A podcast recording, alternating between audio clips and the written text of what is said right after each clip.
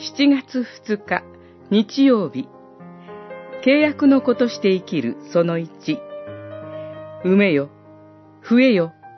地に満ちよ。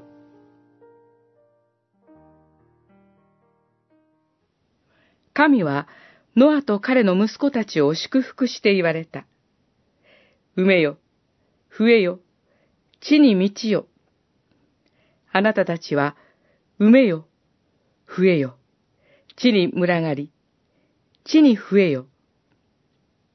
創世記、九章一節、七節。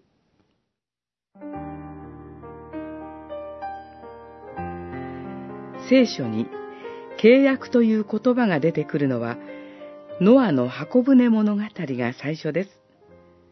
そのエンディングである九章では何度も用いられます。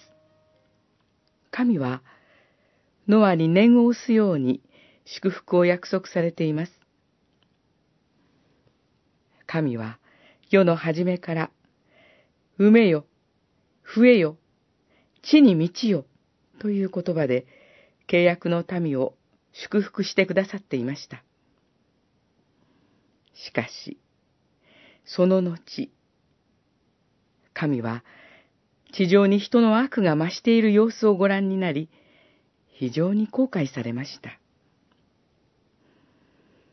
洪水の後、神は人が心に思うことは、幼い時から悪いけれども、生き物を打つことは二度とすまい、とおっしゃって、もう一度この言葉を述べて、祝福がいつまでも続くようにしてくださったのです。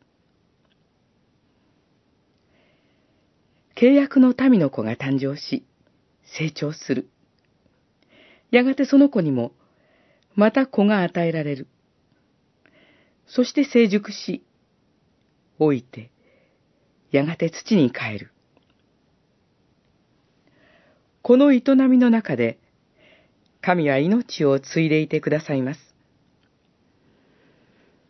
人は悪いものだとしても、このように神は祝福してくださり、さらに人の悪を一手に引き受け、十字架につけられた主イエスによって契約の子とされていることに心を留めたく思います。